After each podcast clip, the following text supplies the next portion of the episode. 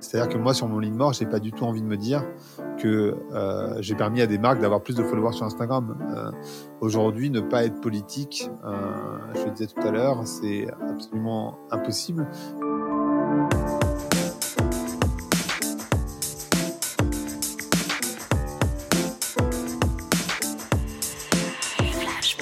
Bonjour à toutes et à tous, bienvenue dans Flashback, une série de podcasts produite par l'agence Intuiti. Je m'appelle Quentin Franck et avec mon collègue et ami Jean-Michel Onillon, nous allons à la rencontre de dirigeantes et dirigeants inspirés. Bon, en vrai, dans cet épisode, on fait un petit pas de côté. Nous sommes partis à la rencontre de Grégory Pouy, qui est un expert du marketing depuis une quinzaine d'années et qui a toujours travaillé sur des sujets émergents. Nous l'avons interrogé sur son parcours, sur des réflexions stratégiques, et notamment l'avenir des marques, sur des réflexions tactiques, comme l'intérêt du podcast aujourd'hui par exemple, et aussi sur la nouvelle direction qu'il donne à sa vie, et la forme de schizophrénie qui peut en découler.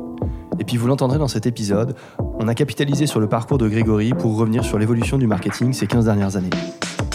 Flashback avec Grégory Pouy, c'est parti Flashback. Bonjour Grégory, bienvenue dans Flashback. Est-ce que tu te rappelles ton premier jour en tant qu'indépendant en 2012 quand tu quittes euh, New Run, donc une agence, pour devenir indépendant? Alors non, je, je m'en souviens pas nécessairement. Euh, J'étais très stressé. Ça m'a pris, euh, je pense, deux ou trois ans avant de me décider à me lancer en indépendant. Il y avait plein de gens qui me disaient mais lance-toi, mais lance-toi, parce que j'avais mon blog qui était euh, devenu connu entre temps et, euh, et et en fait j'arrivais pas à prendre à faire le pas. Et en même temps, on peut se dire qu'en France, on a quand même énormément de chance parce que euh, euh, enfin, on est très protégé. Moi, j'ai fait une rupture conventionnelle et euh, j'avais pas de risque à prendre. Mais, mais Mhm. c'est vrai qu'à ce moment-là, j'étais stressé. C'est tout ce dont je me souviens, mais je me souviens pas précisément de la première journée, dans quel état d'esprit j'étais, etc. Euh, les- la première journée dont, dont je me souviens, qui peut être intéressante plutôt, euh, c'est la journée où j'ai ouvert mon, mon blog. Euh, à l'époque, j'étais au chômage. C'était en quelle année ça? 2005 C'était en 2005, hein, donc c'était il, y a- il y a 15 ans. Et euh, ça fait vieux maintenant, mais il y a 15 ans, j'ai ouvert mon blog. Euh, c'était très étrange parce que donc j'étais au chômage, euh, très stressé parce que je venais d'acheter un appartement, mon premier appartement. Et euh, euh, je me suis dit, enfin c'est Emmanuel Vivier euh, du Hub Institute Du Hub, là-dedans ouais. qui, euh, qui m'avait mis le pied à l'étrier. Lui-même, Qui était l'un de tes avait- amis, c'est ça? On était à l'école ensemble, ouais, ouais. Et lui, lui-même avait été initié par Fanny Bouton euh, à l'époque. Euh, je me suis dit, enfin évidemment, il n'y avait aucune frénésie autour des blogs, autour des réseaux sociaux qui n'existaient pas. Il n'y avait rien de tout ça. En fait, il faut se remettre dans le contexte où euh, tout ça n'existait pas. Euh, et tu ne le faisais pas pour la gloire, tu ne le faisais pas pour avoir des cadeaux, tu le faisais pas pour, enfin tu vois, tu le faisais juste pour toi et c'était une sorte de CV amélioré. Je me suis dit que j'étais quelqu'un de curieux, que les questions que je me posais à l'époque, euh, bah, mes, mes amis de l'époque d'enfance ne les posaient pas parce qu'ils ne faisaient pas de marketing. Euh, je me suis dit, euh, comme c'est un CV amélioré, si les gens n'aiment pas euh, euh, ce que j'écris, bah tant pis parce que de toute façon on n'aurait pas bien bossé ensemble. Et puis s'ils aiment bien, bah tant mieux parce que ça donne de la richesse à mon CV, ça montre que je réfléchis, etc. Et en fait, quand on retourne sur les postes d'époque, c'est d'une tristesse absolue, mais mais mais bon, dans le contexte, c'était euh, c'était nouveau et c'était ça marquait. Euh, une sorte de différence. Et donc, je l'ai ouvert le 11 septembre euh, 2000, euh, 2005. Donc, j'ai- choisi la date, euh, je ne l'ai pas fait exprès, mais c'est. Voilà, sans timing, je ne l'ai pas fait exprès, mais c'est tombé comme ça. Et, euh, et c'était un premier jour vraiment particulier. Euh, et je pense que c'est euh, un, un point de bascule dans ma vie, euh, parce que je- à- partir de ce moment-là, je me suis intéressé au digital, enfin Internet. Euh, à partir de ce moment, et j'avais déjà six ans d'expérience, moi. hein. je ne sortais pas de l'école quand j'ai ouvert mon, mon- mon blog. Euh, j'avais fait déjà six ans d'annonceur, enfin ouais, cinq ans d'annonceur dans les pattes. J'ai fait encore un an après, après l'ouverture de mon blog. Tu avais bossé chez l'ancien Numéricable, c'est ça? C'est ça chez nous. Et dans le puis capillaire après, aussi, chez c'est ça? Goldwell, qui est un produit. euh, c'est- pardon? C'est du capillaire, c'est ça? Ouais, c'est des produits capillaires professionnels qui appartiennent au groupe KO. Et en fait, après mon blog, enfin, après la création de mon blog, genre, euh, juste après, hein, je crois en mars, donc je l'ai lancé en septembre, en mars, j'ai trouvé un poste chez Bouygues Télécom. Mhm. Pas du tout grâce à mon podcast, euh, pas grâce à mon blog, pardon. Euh, mais voilà, il se trouve que j'ai trouvé ce poste-là. Mais entre-temps, euh, j'étais de plus en plus dans Internet. À l'époque, on disait même pas digital. Euh, et donc, j'ai quitté au bout d'un an euh, parce que je trouvais ça je trouvais qu'ils allaient pas assez vite, je trouvais qu'ils n'avaient pas les bonnes idées, je trouvais qu'ils étaient en retard par rapport à ce que moi je voyais venir. Et donc, j'ai rejoint une agence qui s'appelle Vanxen, qui avait été créée par Emmanuel Vivier, donc, Mhm. dont je viens de parler à l'instant. Et euh, pour être directeur général de Buzz Paradise, qui était la première agence d'influence euh, avec des blogueurs. Euh, donc à l'époque, il faut se remettre dans le contexte aussi, c'était les agences de RP qui faisaient ça. Mais il n'y avait pas d'agence d'influence. Et on était vraiment la toute première. Et, et ça date de ouais, 2006. Donc voilà, c'est du- du- vieux, mais, mais ça a existé. On reparlera de, ton parcours dans, quelques instants. Euh, à l'entendre, euh, à t'entendre, euh, pardon, il y a un vrai lien entre ton blog et, que tu as lancé donc de, de 2005 et ton CV et, ton, blog a toujours servi d'espace d'exposition et de légitimisation de ton parcours. C'est marrant parce que c'est quelque chose qui est aujourd'hui rentré dans les mœurs. On a parlé pendant longtemps de personal branding, mais aujourd'hui on parle plus largement d'influence dans le B2B euh, aussi. Euh, et c'est rigolo parce que tu as grandi toi avec un gros changement de, de- de mindset Euh, dans le, le podcast Génération de It Yourself tu parles notamment tu rappelles une anecdote euh, avec, euh, avec Antoine Pabst à l'époque CEO de, de Neuron euh, qui te dit pourquoi tu donnes ton contenu euh, gratuit ton savoir euh, gratuitement Euh, or finalement euh, maintenant c'est devenu euh, une banalité de, faire ça mais quelque chose de très important par contre gros changement de culture Ouais. Qu'est-ce qu'elle raconte cette anecdote de, du changement de culture euh, aujourd'hui?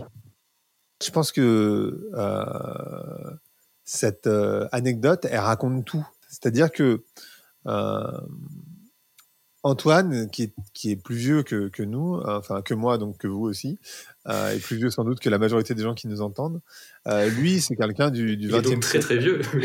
Non, mais, mais tu vois, il doit avoir, euh, sais pas, une, cin- une cinquantaine d'années, quoi, tu vois. Ah oui. et bon, la majorité des gens qui vous écoutent, je pense qu'ils n'ont pas une cinquantaine d'années.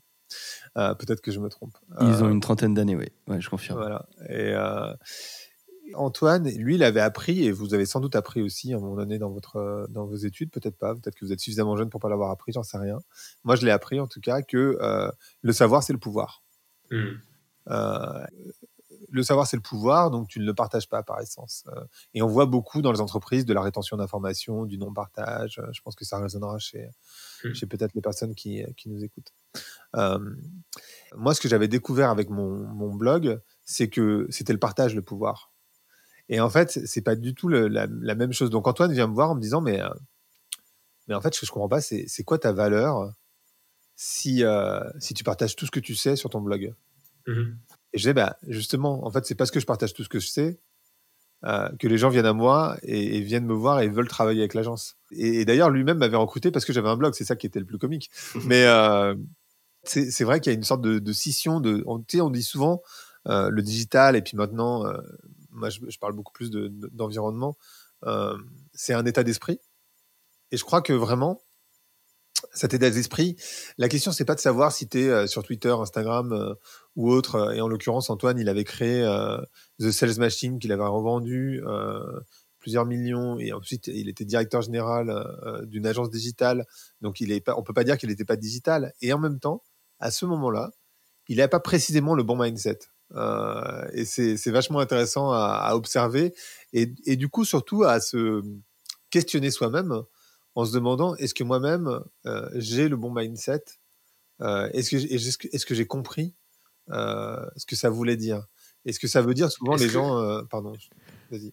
Est-ce qu'à ce moment-là, c'est pas plus simple pour toi de comprendre l'intérêt de ce contenu, étant donné que comme tu es indépendant, tu vois très vite la mesure et les retombées de ce contenu, contrairement à des marques qui, ont, qui sont plus grosses, qui sont plus structurées et qui peuvent prendre beaucoup plus de temps à voir la retombée d'un contenu de notoriété. Euh, ouais, bien sûr. Alors, évidemment, quand t'es, enfin, moi, à l'époque, j'étais pas indépendant, j'étais salarié. euh, et effectivement, tu as raison. euh, c'était très facile à voir parce qu'en fait, mon service, euh, donc chez, chez Neuron, en l'occurrence, j'étais directeur social media et médias. J'ai créé le service social media dans l'agence.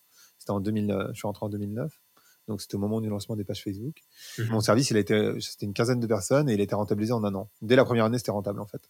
Et plus que ça, euh, j'avais fait rentrer, en, en l'occurrence, Bouygues Télécom et je sais plus quel autre client. Donc, j'avais généré plusieurs millions d'euros pour l'agence. Euh, tout ça euh, grâce à mon blog et sans être rémunéré pour. Enfin, en tout cas, sans, sans avoir de pourcentage particulier sur. sur... Parce que eux venaient te voir en, en voulant travailler directement avec toi, Exactement. mais toi tu leur disais euh, il faut travailler plutôt avec mon agence de Exactement. manière globale. Exactement, ouais, ouais, ouais, bien sûr. Donc, euh, donc oui, c'est c'est évident et voilà. Maintenant, quand il s'agit d'une marque, euh, effectivement, tu as raison, c'est- c'est c'est beaucoup plus euh, euh, au long cours. Souvent, on a tendance à envisager une, une partie du ROI euh, qui est du ROI financier court terme. Ouais. C'est-à-dire qu'on considère que le ROI, c'est ce qui te permet de vendre tout de suite. Euh, Forrester l'a l'a bien montré, euh, je pense que c'est un schéma de 2009 de mémoire, euh, 2009 ou 2011. Euh, le, le ROI, en fait, il y a quatre typologies de ROI. Euh, il y a du ROI financier court terme, donc euh, souvent, ben, par exemple, le search, on peut Mhm. mettre là-dedans, l'affiliation, etc. Il y a du ROI financier long terme, c'est là où on va mettre le SEO, par exemple, et euh, sans doute la création de contenu, puisque le- le- la création de contenu, euh, en tout cas à l'époque, pour les blogs, etc., permettait de, de faire du SEO. Ensuite, il y a du ROI non financier court terme. Donc le non financier court terme, ça va être par exemple les influenceurs. Euh, ça va être, euh, tu vois, ça va te générer de l'image tout de suite. Et puis il y a du ROI non financier long terme. Là, c'est de la préférence de marque. C'est là où on va mettre euh, le NPS score et, ce genre de choses. L'idée, c'est pas de dire que l'un est mieux que l'autre. L'idée, c'est de se dire il faut travailler les quatre. Quand tu travailles du contenu, c'est vrai que tu vas pas faire du ROI financier court terme. Et je pense que je pense que l'erreur de beaucoup de sociétés, d'agences, j'entends, qui créent du contenu, c'est de vendre du ROI financier court terme, alors qu'en fait, ça ne va pas créer du ROI financier court terme. C'est pas vrai. Le contenu, ça fait jamais ça. Mais par contre, ça peut générer de la préférence de marque, ça peut générer du SEO, ça peut aider effectivement sur le ROI euh, financier, euh, non financier court terme, euh, en faisant des relations avec des, des- influenceurs, etc., etc. Donc en fait, c'est juste ça qu'il faut bien comprendre, c'est que effectivement, euh, il n'y a jamais une opération qui permet de faire les quatre, ou alors, tu vois, tu es une startup, tu es absolument inconnu, et tu fais un film qui devient viral, type euh, Dollar Chef Club, euh, je pense à ça. Euh, et, euh, d'un coup, euh, ça te fait booster tes ventes, ça te fait booster ta réputation, ça te fait booster, enfin, parce que la marque est absolument inconnue. Donc oui, peut-être, hein, mais faire du viral comme l'a fait euh, Dollar Chef Club à l'époque, euh, avec un film qui coûtait 15 000 euros de, mémoire de prod, euh, bah, c'est beaucoup plus compliqué. Alors bien sûr, maintenant, ils sont vendus un milliard à, Unilever, donc on regarde ça et on se dit, putain, mais moi, je vais faire la même chose. C'est quand même beaucoup plus compliqué. Euh, ça, ça marche pas, c'est moins, c'est moins simple euh, que, que ça euh, aujourd'hui. On a vu une grosse accélération du podcast ces deux dernières années, euh, des nouvelles plateformes qui ont émergé, comme Magellan, comme Sibel, C'est que le début. euh, des, les premiers vrais studios de podcast euh, se créer, je pense euh, à Louis Media ou encore à Binge Audio, et puis aussi bah, les premiers influenceurs du podcast euh, dont tu fais partie. Paradoxalement, en parallèle de cette explosion, euh, qui est aussi suivie d'une explosion des, écoutes, on a vu beaucoup d'expérimentations de marques, mais finalement assez peu de podcasts de marques s'installer véritablement dans le temps. Est-ce que tu crois pas que finalement euh, le podcast c'est pas trop un format qui est adapté aux marques?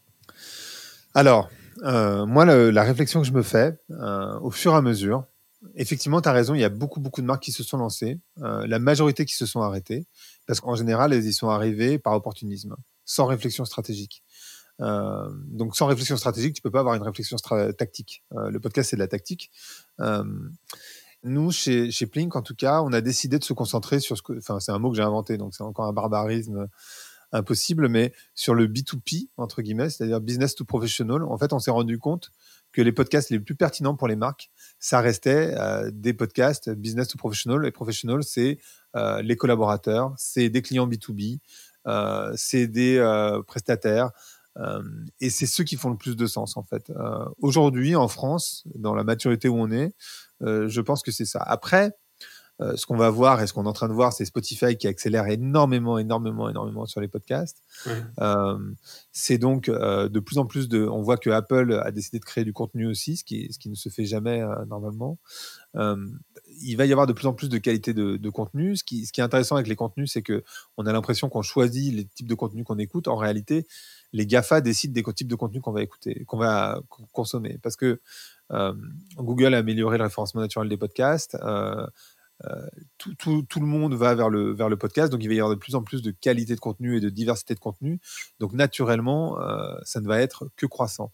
Et, je crois que les marques vont mettre plus en plus d'argent euh, dans, les podcasts et peut-être vont se permettre euh, d'avoir des approches différenciées. Mais encore une fois, un podcast, ça permet de faire de la préférence de marque, ça permet pas de faire du, ROI financier court terme. Et à partir du moment où tu comprends ça, eh ben, tu es beaucoup plus serein dans la manière dont tu vas créer ton podcast, je crois. Tu, euh, tu citais euh, Spotify justement qui, qui accélère beaucoup sur le podcast en redevenant producteur euh, exécutif. Euh, on voit très bien là où ils ont envie d'em- d'emmener les marques finalement, c'est de les laisser dans le précaré euh, de la publicité. Toi aussi d'ailleurs, tu, tu as travaillé sur la publicité pour le podcast euh, audio en France. Tu fais un petit peu de, de publicité sur tes propres podcasts. Est-ce que finalement il n'y a pas un super truc à jouer aussi pour les marques de ce côté-là euh, là où on est sur des formats euh, audio-radio classiques, euh, hyper standards, la publicité, elle dort un peu radio pour les marques. Il y a peut-être un nouveau truc de, format publicitaire audio à créer sur le podcast? Alors, c'est marrant que tu dis ça parce qu'en fait, dans Plink, il y a deux parties. Il y a Plink Studio, donc la partie de création de podcasts pour les marques, et il y a Plink Media, où en fait, on est une régie de, pour les podcasts indépendants. On a créé ça aussi, euh, il se trouve, mais on le fait de manière hyper qualitative, c'est-à-dire euh, avec des, des, uniquement du host read. Ce qu'on appelle du host read, c'est quand le hôte, la hôtesse euh, du podcast lit euh, le message. Donc en fait, elle fait une recommandation. On est entre la recommandation et la pub. Ça se paye au mille, mais par contre, c'est une vraie recommandation parce qu'il y a une intimité qui se crée avec la voix du, du ou de la, ou de la C'est l'exemple de métamorphose avec les natures, par exemple. Oui, par exemple, mais ça peut être ça, comme euh, moi, je vais bientôt faire une, communication pour, euh, pour Bumble. euh, donc, il y a, ça existe et il y a une vraie place à prendre. Il y a une autre place à prendre qui est de voir des, des épisodes sponsorisés. C'est deux approches différentes. Moi, je pense que pour une marque, ce qui est sain, c'est de créer ton propre contenu, parce qu'en fait, c'est une stratégie long terme, beaucoup plus saine si tu y arrives, mais ça demande énormément d'efforts et beaucoup plus d'argent sur le long terme. Par contre, c'est beaucoup plus fort. Tandis que sponsoriser un podcast, bah, c'est une posture euh, média euh, qui permet d'atteindre une cible tout de suite et ça fonctionne super bien. Euh, nous d'expérience, vraiment le, le fait qu'on soit sur du host read, bah, du coup ça, la, la recommandation passe totalement et ça c'est très puissant. Est-ce que tu as des exemples de podcasts de marques qui t'ont marqué ces, ces dernières années? Là, tu, tu peux placer, si tu veux, des exemples de podcasts que tu as créés avec Plink, si tu veux, mais, mais pas que. Non, euh, non, mais il y a des podcasts très simples qu'on a créés, typiquement celui d'Instagram France. Ouais. Euh, mais c'est du B2P. C'est comment réussir sur Instagram. Donc, c'est des, euh, des instapreneurs qui viennent prendre la parole avec, avec Julie euh, et Mélanie, donc la, la directrice de- de- d'Instagram et la directrice de la com d'Instagram. Euh, c'est un podcast très simple, c'est conversationnel. Et en même temps, franchement, ça marche. quoi. Parce qu'il y a, il y, a, il y a une demande, euh, il y a une logique à, à faire ce podcast-là, etc. Euh, on a fait un documentaire pour Greenpeace qui est vachement intéressant aussi parce que ça te permet d'être sur le bateau de Greenpeace et de comprendre comment ça se passe vraiment quand tu es sur le bateau de Greenpeace. Donc ça, ça Et tu as des exemples de marques un peu plus classiques? Ouais, ben, des, des choses que j'ai vues qui sont intéressantes, elles sont plutôt aux US. Euh, par exemple, Casper, donc qui est une- l'équivalent de, enfin l'équivalent euh, de Teddy Bear. C'est plutôt Teddy Bear qui est l'équivalent de Casper, mais mais euh, mais peu importe. Donc c'est des matelas. Et eux, ils font un truc qui est vraiment malin, c'est qu'ils te, te proposent d'envoyer ton rêve. Et tu as deux personnes qui analysent les rêves. Tu vois, en fait, on se détache du produit euh, pour aller vers quelque chose qui intéresse les gens. Si tu restes sur ton produit, forcément, ça va jamais intéresser personne. Et aujourd'hui, les marques en France sont quand même beaucoup centrées sur leurs produits encore, sur les podcasts en tout cas. Oui, il y avait aussi l'exemple de, de General Electric, bien sûr. Alors General Electric, qui a fait une, une fiction euh, qui s'appelle The Message, euh, qui est le plus gros podcast. euh, c'est un peu, c'est un peu comme parler de, de développement durable et de parler de Patagonia, quoi, quand on parle de The Message et, et de parler de podcast. c'est genre le premier exemple Oui, qui vient en tête. oui, Alors, je- C'est toujours celui qui est pris comme premier exemple de réussite.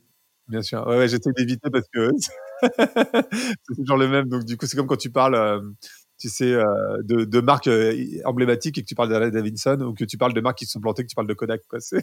Ok, c'est promis, je reprendrai plus cet exemple. La prochaine fois, je te prendrai un truc d'une petite boîte vraiment de niche pour pouvoir, pour pouvoir discuter dessus. J'essaie d'éviter parce que c'est tellement obvious, mais effectivement. Oui, bah, je ne leur, je leur prendrai plus non plus. J'ai compris le message. Non, non, mais moi, c'est mon métier, alors du coup, c'est un peu différent. Enfin, c'est une partie de mon métier, en tout cas. Et euh, on parle beaucoup de podcasts, mais euh, tout le monde n'est pas encore convaincu de l'utilité de ce format-là.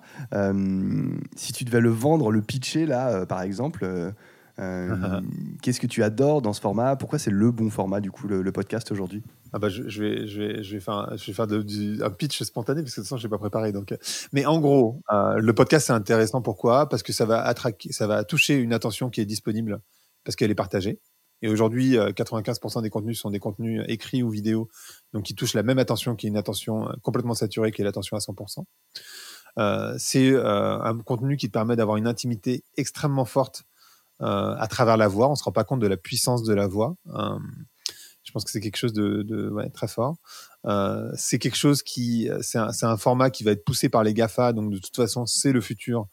Euh, donc il y a aucun doute euh, sur le sujet. Euh, et, et voilà, et c'est encore un, un territoire, même s'il y a énormément de, de choses qui se passent en ce moment, qui est relativement vierge. C'est-à-dire qu'on est, si on reprend l'équivalent des blogs, on est en 2006, quoi, 2007. Euh, tout est à faire encore. J'aimerais qu'on parte sur une partie un peu plus marque maintenant. On a parlé de tactique, tu Mhm. le disais, on va parler un peu de stratégie. Aujourd'hui, c'est de plus en plus difficile pour les marques de se démarquer. Elles vont toutes vers du plus premium, plus responsable euh, et, et d'autres sujets qui sont, qui, sont, qui sont bons. Mais comment, aujourd'hui, ces marques vont-elles pouvoir se démarquer? Euh, je pense que aujourd'hui, euh, en 2020, euh, juin 2020, euh, on est beaucoup, beaucoup sur des marques qui le font dans la contrainte, Mhm. qui le font pas par conviction. Et surtout, moi, ce que je vois, c'est qu'aujourd'hui, pour une entreprise, ça devient très compliqué de ne pas être politique. Les marques ont eu l'habitude d'être consensuelles, donc de ne pas être politique par essence. Euh, et pour moi, je pense que ça va beaucoup se jouer à cet endroit-là, c'est-à-dire qu'on a construit des marques au XXe siècle sur un sur un triptyque qui était euh, le mensonge, le contrôle euh, et euh, pardon, je m'en souviens plus du troisième, le, le mensonge, le contrôle et, et- Oui, on le rajoutera en post-production. Chris, je sais pas qui, qui en a- non mais le, le mensonge, le contrôle et bah, je m'en souviens plus. Pardon, excusez-moi. L'amour. Là, c'est l'amour. Non, non, c'était pas sur l'amour. Mais euh, c'est un triptyque qui n'était pas très sain. Et aujourd'hui, euh, ce que demandent les consommateurs, c'est simplement euh, des marques qui sont proches, euh, effectivement, qui sont vulnérables. La vulnérabilité, c'est quelque chose que les marques ont beaucoup de mal à faire. Mm, mm. On parle beaucoup de la vulnérabilité, tu sais, en ce moment, chez les femmes, mais aussi chez les hommes, euh, parce que c'est ce développement du féminin qui est en train de se mettre un peu partout dans la société. Et Mhm. en fait, on l'attend des marques aussi, c'est-à-dire ou du gouvernement. Tu vois, à un moment donné, je pense qu'on aurait apprécié que le gouvernement dise ouais, on a merdé en fait. C'est pas grave. Enfin, tout le monde merde. Surtout, euh, voilà, c'est pas très grave. Simplement, il faut le dire. C'est comme Ouais, il y, a- y Euh, il y a quand même eu un, un essai, en tout cas une, un positionnement de vulnérabilité. Je pense précisément là, Ouais. pour le coup, au, au discours de, de Emmanuel Macron. euh, bah, plus ou moins parce qu'ils ont dit qu'il y avait jamais eu de pénurie de masques. Ça- euh, donc euh, c'est tout relatif. Mais pour prendre un une exemple, forme de pour, vulnérabilité. Ouais. ouais. pour parler euh, peut-être aux gens qui nous écoutent, un exemple de vulnérabilité, c'est euh, Veja ou Panafrica Shoes. qui disent sur leur site web, ouais, on essaye d'être responsable, mais il y a plein d'endroits où on est mauvais, voilà où on est mauvais. Et ils le Mhm. listent sur le site web. Ils disent là où ils sont mauvais. Tu vois, ça, c'est une forme de vulnérabilité que les marques n'ont pas du tout, en tout cas les, les marques un peu établies, n'ont pas du tout l'habitude de prendre, de dire là où ils sont mauvais. Ils n'arrêtent pas de dire, ouais, on est les meilleurs, ou alors ils te disent, euh, en 2025, voilà ce qu'on vise, etc. Et en fait, il y a beaucoup de storytelling, et il n'y a pas beaucoup de story doing, c'est-à-dire de faire les choses, de montrer, euh, de s'engager. Euh, et je crois que les gens sont pas dupes. Typiquement, là, on sort de, du confinement. Je pense qu'il y a un certain nombre de salariés qui ont une relation à la marque pour laquelle ils travaillent qui a bougé pendant cette période. En particulier la marque, mais aussi les, les managers de cette boîte. Parce que, tu vois, moi, j'ai vu pas mal de gens qui me disent Putain, mais ma boîte, ils ont demandé le chômage partiel alors qu'en fait, on n'a pas besoin d'argent. quoi. Mhm. Euh, et tu vois des groupes comme euh, LVMH, qui a- ou euh, oui, c'est LVMH pour Vuitton en tout cas, Ouais. qui avait dit on va utiliser le chômage partiel. Et quand ils se sont rendus compte que Chanel ne le faisait pas, ils se sont rétractés en disant non, mais non, en fait, nous non plus. Euh, mais tu vois que l'intention profonde à l'origine, c'était quand même d'appeler le chômage partiel, alors que clairement, ils n'ont pas besoin d'argent. Et tu vois, ça, les, les gens vont pas oublier. Enfin, les consommateurs sans doute, mais, mais les Non, salariés. Les salariés. euh, les salariés. Et, et je pense que ça, c'est en train de bouger. Tu vois, ce, les, les consommateurs, ils veulent des choses relativement simples. Ils veulent une, une marque qui est proche d'eux. Ils veulent euh, une marque qui les écoute, euh, pas qui fait semblant de les écouter. Ils veulent, ils, ils veulent des marques sensibles. Enfin, tout ça, en fait, est en train d'arriver. Et c'est ça qui est intéressant, je trouve. Et je pense que ça va faire la différence. Pour répondre à ta question, ça va faire la différence entre euh, les marques à l'ancienne et les marques nouvelles. Et non, ça va. Enfin, je comprends ce que tu me décris quand tu me dis la, la difficulté. Je te coupe, mais d'expérience.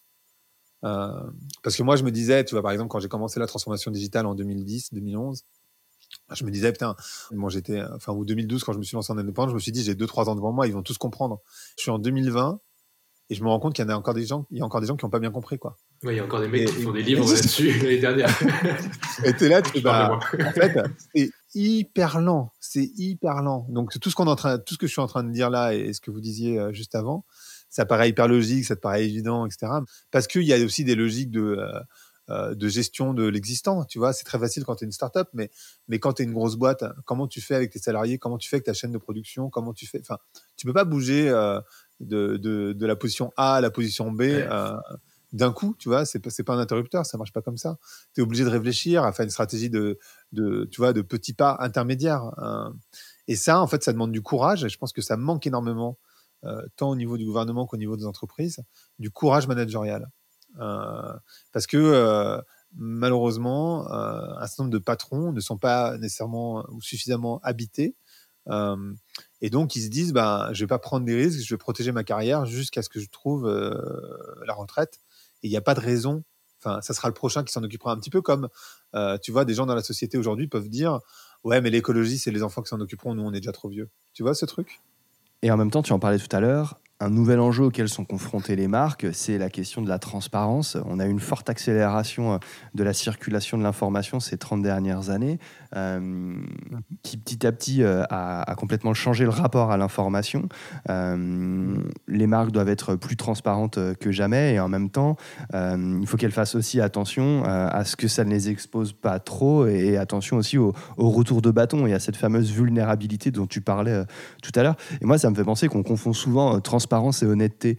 Euh, on cherche parfois à rendre toutes les choses transparentes, mais ça ne permet pas forcément de, de savoir bien dire les choses et donc de fait d'être euh, honnête. Euh, et les exemples que tu donnes de Veja ou de, de Panafrica sont intéressants parce qu'en fait, elles ont juste su, ces marques, trouver le bon ton et être juste dans leur prise de parole.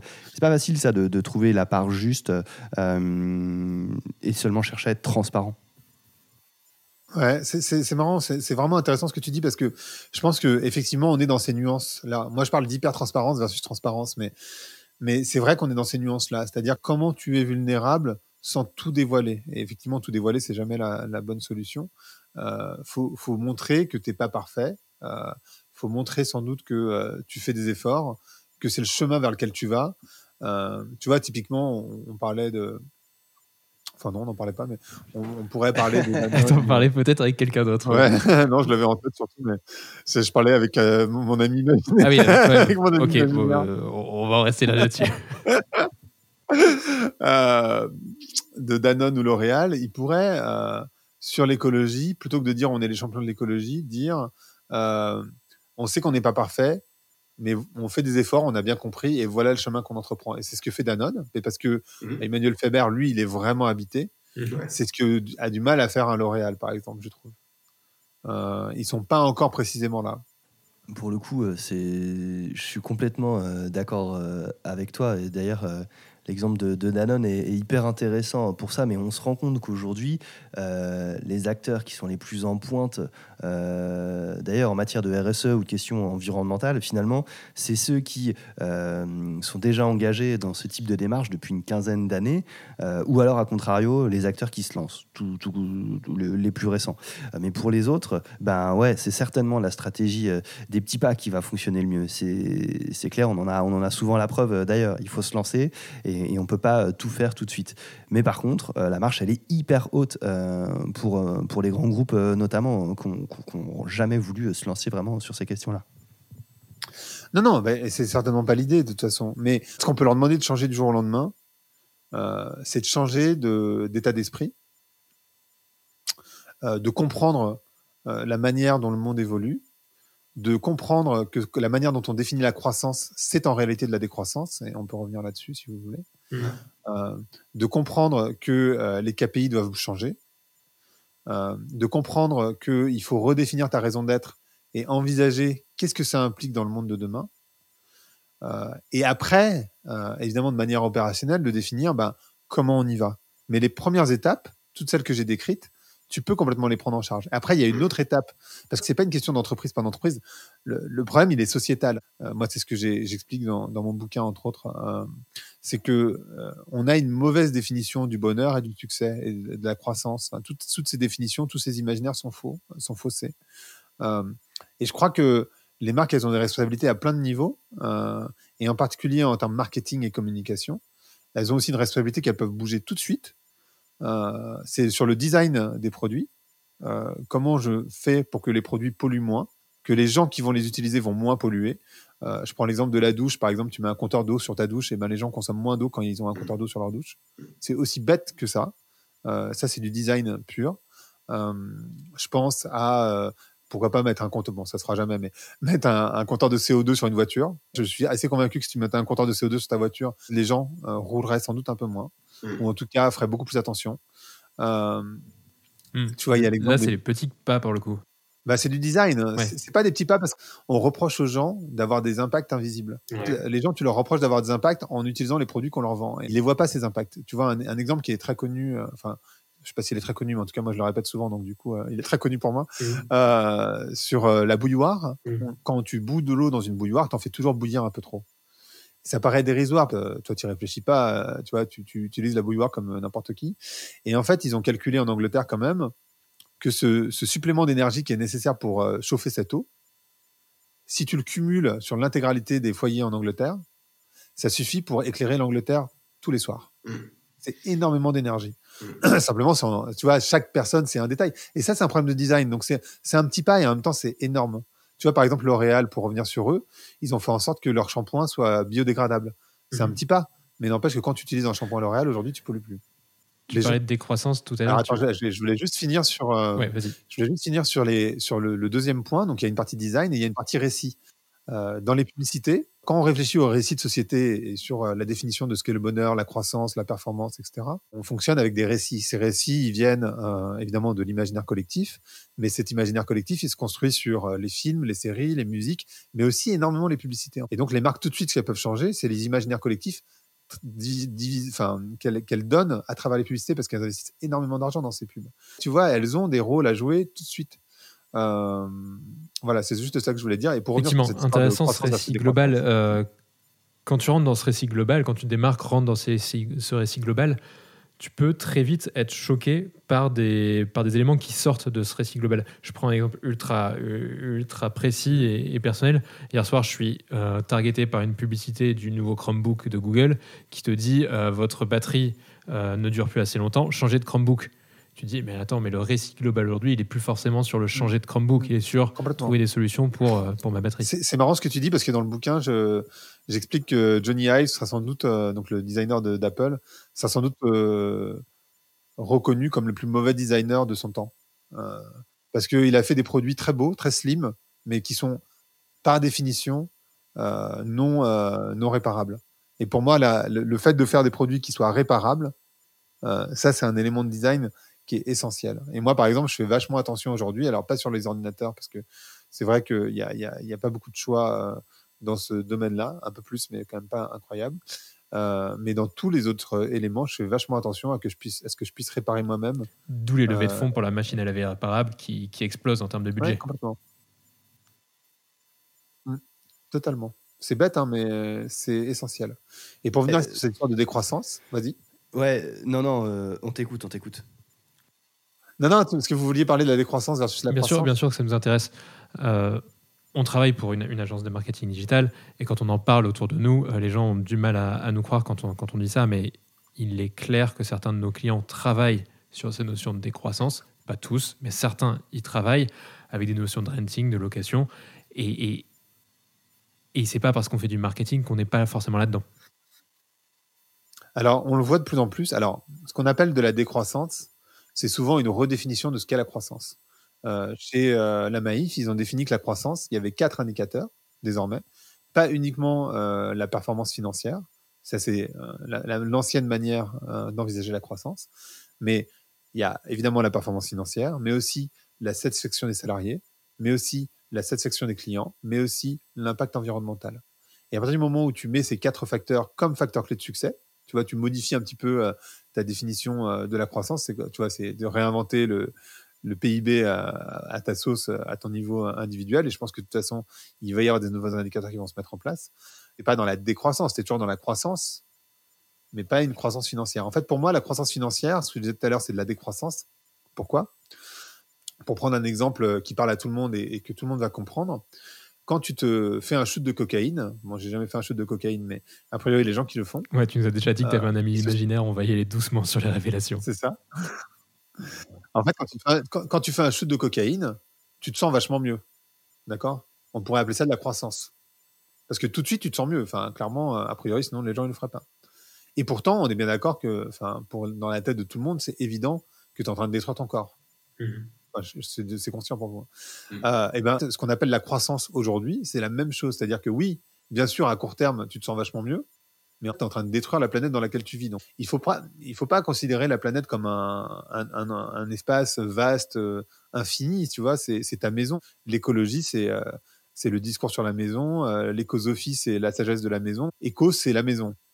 Tu parlais de, de Johnny Ive euh, tout à l'heure, qui serait peut-être, ça se trouve, euh, dans- on verra, on verra l'histoire, le- finalement le plus mauvais designer euh, de son temps. Moi, je pense aussi euh, aux, aux designers de, de chez Amazon, qui ont tous, Johnny Ive et, et- et eux, étaient des designers de services qui ont tellement apporté à la satisfaction client. Et tu parlais des quatre facteurs de croissance aujourd'hui, dont la satisfaction client fait partie. Mais on a tellement été centré sur cette satisfaction client ces dernières années, qu'on a accéléré du coup les livraisons ou autres types de services, que ça va parfois complètement à l'encontre euh, des enjeux euh, environnementaux. Je, je sais pas. C'est vrai que tout ce qui est euh, facile, pratique, est pas responsable en général. Donc ça, il y a, un vrai discours à tenir auprès des, individus.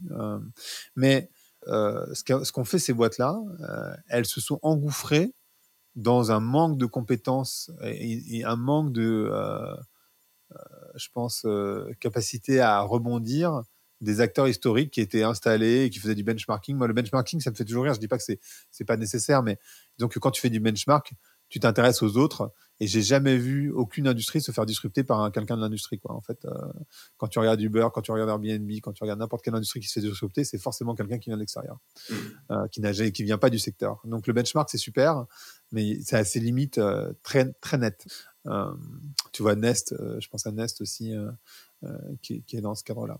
Les acteurs historiques, ils essayent surtout de protéger euh, la manière dont ils font euh, leur watt, c'est-à-dire comment ils gagnent de l'argent. Tu vois, ils se, ils se, ils se re-questionnent.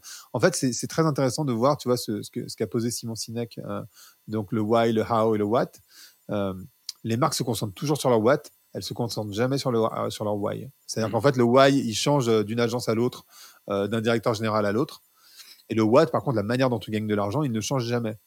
Parce qu'en fait, euh, t'as pas envie de remettre en cause la manière dont tu gagnes de l'argent. Et, tu vois, c'est ça le problème. Tu vois, par exemple, l'industrie du disque, entre guillemets, leur métier, c'était pas de vendre des disques. Leur métier, c'était de, de, de mettre à disposition de la musique. C'est eux qui auraient dû inventer Spotify. Mais en fait, ils ont résisté parce qu'ils voulaient absolument lutter contre la musique en ligne. Euh, les libraires qui ont lutté contre Amazon, ils devraient inventer un service euh, équivalent, euh, tu vois, à, à- comment ça s'appelle Euh, Mais il y a eu hein, à, des à services. Ou à Amazon tout court. Ah ouais. à Deliveroo, euh, non, mais à Deliveroo, en fait, euh, depuis, en fait, on te livre ton bouquin chez toi euh, dans l'heure euh, de ta euh, librairie préférée. Pourquoi Sachant pas que la fait crise du coronavirus a quand même changé certains éléments, notamment chez les libraires. On, on- on le voit. Plus, En plus- 2020. ouais, mais peut-être plus que sur des, euh, sur des populations assez ciblées quand même. Le truc, c'est que euh, pour, pour, travailler, pour faire une transformation comme Mhm. celle dont on parle, le, tout, tout l'enjeu et tout le problème, hein, c'est qu'il faut des moyens, il faut de la croissance, il faut du- de la finance pour gérer ces transformations-là. Et souvent, ce qui se passe, c'est que tu attends euh, d'être, d'avoir. des- Moi, je, je me souviens très bien d'une conversation que j'avais eue en 2008 avec le directeur marketing de SFR à l'époque. Donc c'est complètement dépassé. Je sais pas comment s'appelait cette personne d'ailleurs. Il est sans doute plus chez SFR.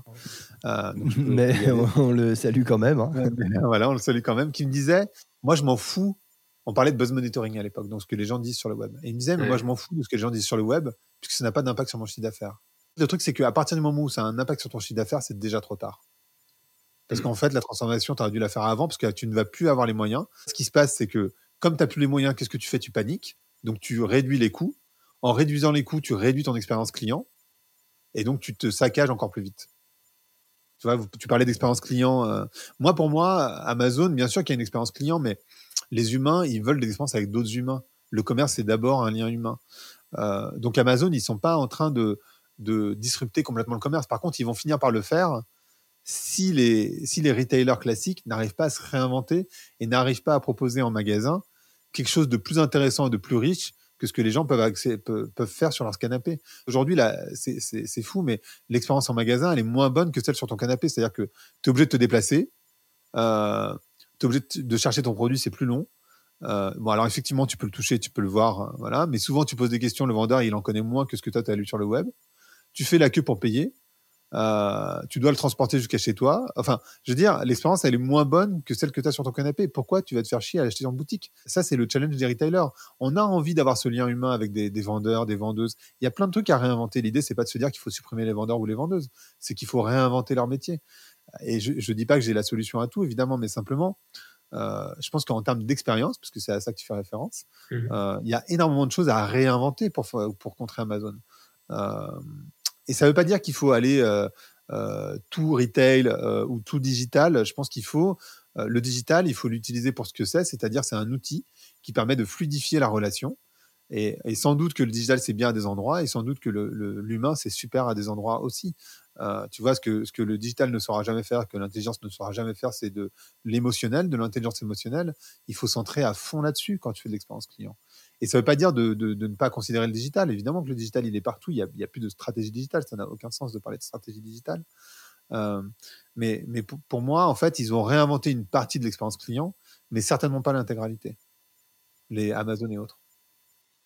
Avant de passer à la dernière partie du podcast, euh, je suis obligé de te poser cette question. Est-ce que par moment, tu n'as pas un peu l'impression d'être dans une, dans, dans une pensée hein, schizophrénique où tu promets le marketing d'un côté qui va faire vendre et d'un autre côté euh, des éléments aussi plutôt liés à la décroissance Ouais, bien sûr. Euh, en fait, c'est tout le sujet de mon bouquin d'ailleurs aussi. hein. Euh, je, et je l'ai écrit sur LinkedIn également. C'est-à-dire que moi, sur mon ligne mort, j'ai pas du tout envie de me dire que j'ai permis à des marques d'avoir plus de followers sur Instagram. Aujourd'hui, ne pas être politique, euh, je le disais tout à l'heure, c'est absolument impossible. Et c'est pour ça que mon, mon podcast est un acte politique. C'est pour ça que mon bouquin est une forme d'acte politique aussi. Euh, et j'essaye d'aligner au plus, euh, donc d'aller de plus en plus vers des marques qui- ou des missions plutôt d'ailleurs, euh, qui permettent aux marques de devenir responsables euh, et sans être dans une rupture euh, absolue, c'est-à-dire de me dire euh, non mais moi c'est fini, je vais plus ci, je vais plus ça, etc. Je, je suis pas dans la rupture, euh, je suis dans une transition.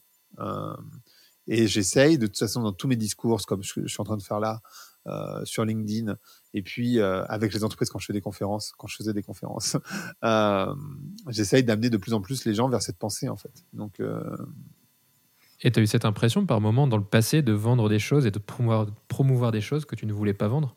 Et tu as des personnes qui te reprochent par moment euh, cette nouvelle prise de position?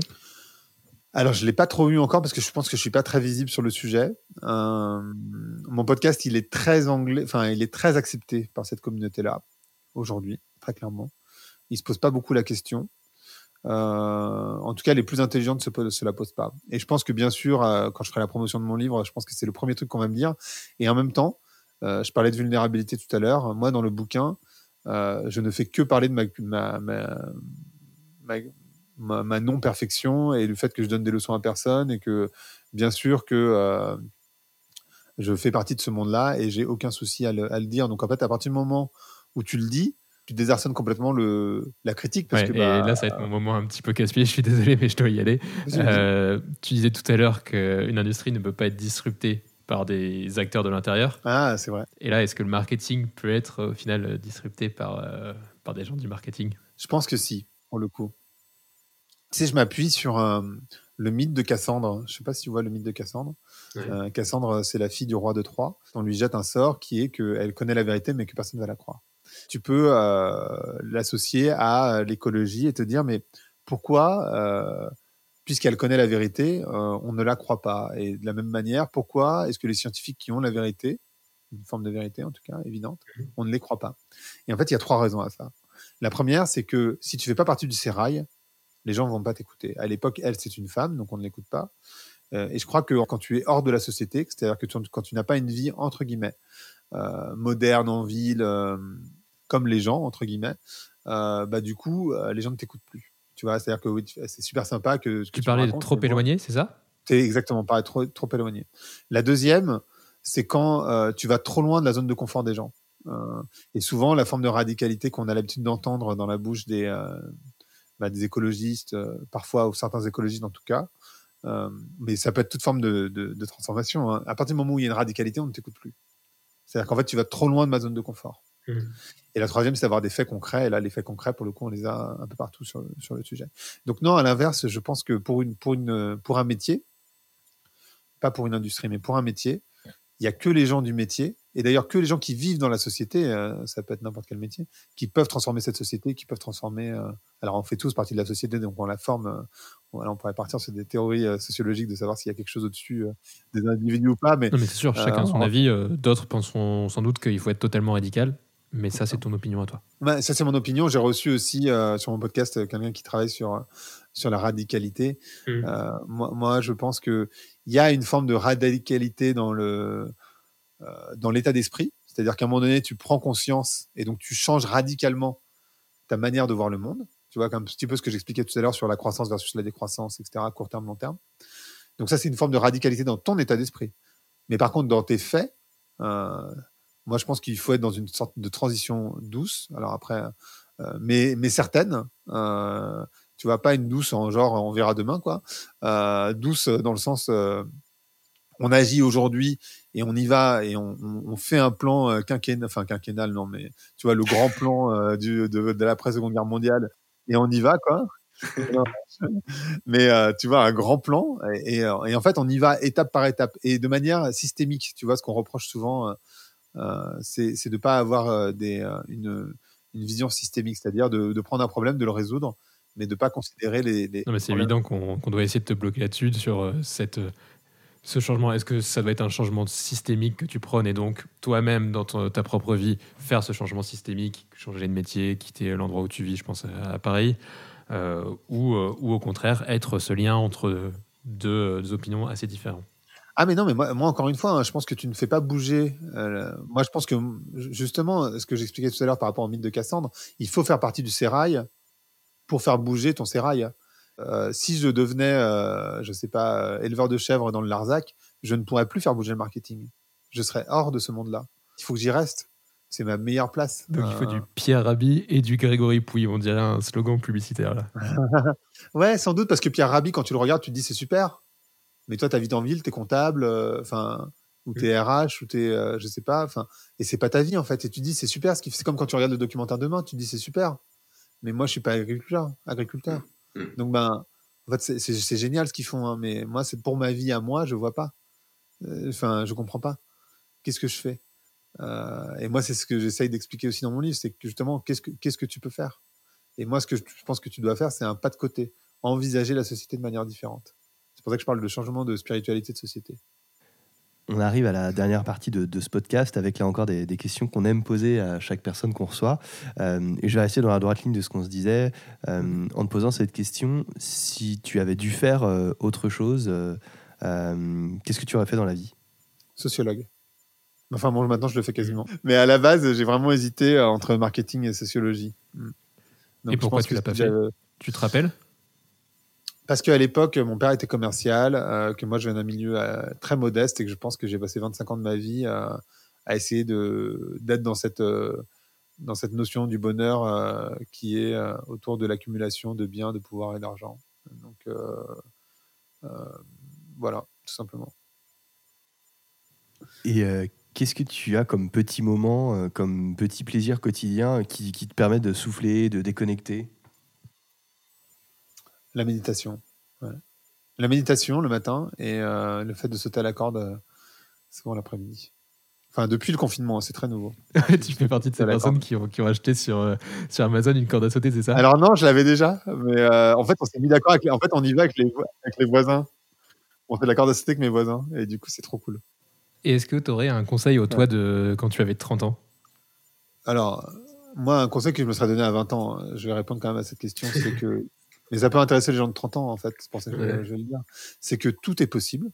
Tu peux choisir ce que tu veux faire, et en fait, si tu travailles suffisamment, c'est possible. Mhm. Donc ça, c'est le premier truc.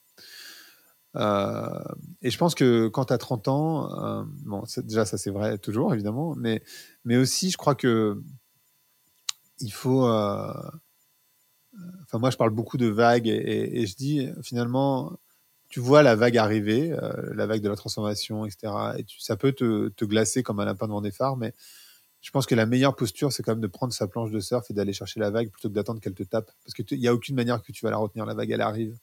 Donc tu vas pas pouvoir retenir cette vague, c'est pas possible. Moi j'ai déjà essayé sur la plage, ça n'a jamais vraiment fonctionné. Euh, donc plutôt que d'essayer de revenir la, retenir la vague, tu vas la prendre en fait. Tu vas nager vers elle et, euh, et tu la prends. Et, et je pense que c'est la, bonne technique. Et si tu n'arrives pas à prendre la première vague, tu passes la barre et euh, tu vas chercher euh, celle d'après. quoi. Euh, et je pense que ça, c'est vraiment comme ça qu'il faut envisager euh, quand tu as 30 ans le, truc et la transformation qu'on est en train de vivre. Parce qu'en fait, on est en train de vivre plein de transformations parallèles euh, en même temps. Et c'est vrai que ça peut faire peur et ça peut être perturbant. Et en même temps, euh, je pense que l'horizon, il est relativement clair. Alors attention, tu n'as pas le droit de citer ni Insoutenable Paradis, ni Vlan, ton podcast. Ça dépend encore. J'ai même pas cité mon Euh, livre encore. que, hein, en, en- en dehors de cela, tu aurais euh, un podcast ou un livre ou une vidéo à nous recommander? Ouais, plein. Euh, un podcast. euh, je pense que mon podcast préféré, c'est un podcast américain qui s'appelle Hidden Brain, donc euh, le cerveau caché, euh, que j'adore, euh, qui est un peu comme Vlan, euh, plus psychologique. Euh, Perdu. T'as cité Blanc. Ah. alors effectivement. Mais en tout cas, c'est psychologique, j'adore. Euh, un bouquin, peut-être Man Search for Meaning, euh, qui est un bouquin euh, qui a été écrit pendant la Seconde Guerre mondiale, qui est hyper intéressant. Ou ça peut être l'écologie spirituelle de, de Satish Kumar. Euh, et qu'est-ce que tu m'as demandé d'autre? Ah, Une vidéo. Peut-être le, le TED autour du, de la donut économie, par exemple. Bon, j'en ai plein en tête des, des TED, mais, mais ça peut être un, un- un exemple intéressant. Merci beaucoup Grégory. On va arrêter ce podcast-là. Euh, merci d'avoir de nous avoir accompagnés. Je pense que ça va peut-être faire réagir super. euh, d'un sens ou, ou d'un autre. Euh, on, on sera à l'écoute sur, sur les différentes plateformes possibles pour réagir. Merci beaucoup. Au revoir. Merci à vous. Au revoir. À plus. Flashback est une série conçue par Intuiti, présentée par Quentin Franck et Jean-Michel Ognon et produite par Christopher Bénévent et Lucille Dubé. Si vous avez aimé cet épisode, n'hésitez pas à nous soutenir par des étoiles sur votre plateforme d'écoute Apple Podcast ou Spotify par exemple. Et enfin, pour nous écrire, rendez-vous sur les supports de l'agence Intuiti, sur notre média Décrypte, toujours avec 3i, ou sur nos pages LinkedIn. À bientôt!